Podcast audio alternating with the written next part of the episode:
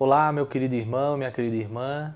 Estamos iniciando né, mais uma semana e mais uma série de devocionais.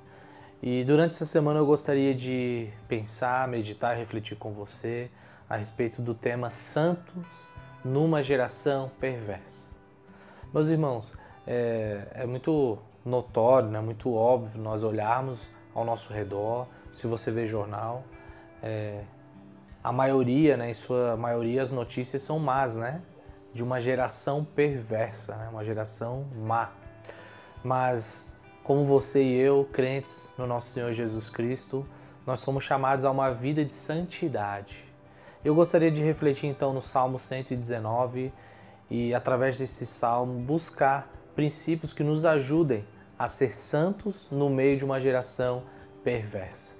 Eu gostaria de começar então nesse dia de hoje com Salmo 119, com verso 9, e diz assim: De que maneira poderá o jovem guardar puro o seu caminho? Observando segundo a sua palavra.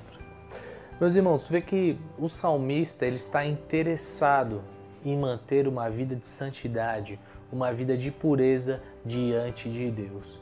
E o que é uma vida de santidade? Né? O que é ser santo? Ser santo ah, envolve duas coisas. A primeira é ser separado, né? separado e dedicado a Deus.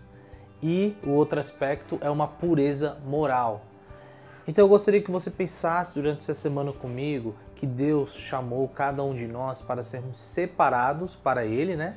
dedicados a Ele e também moralmente puros, né? evitar o mal, né? sermos santos. Porque ao final, meus irmãos, Deus é o próprio padrão de santidade. Interessante que o salmista ele levanta uma pergunta e nos dá a resposta, né?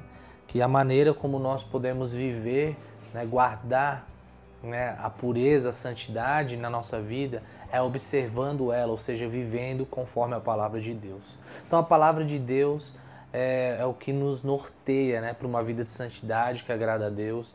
E Jesus Cristo ele é o próprio padrão de santidade de Deus, porque ele é a própria palavra encarnada.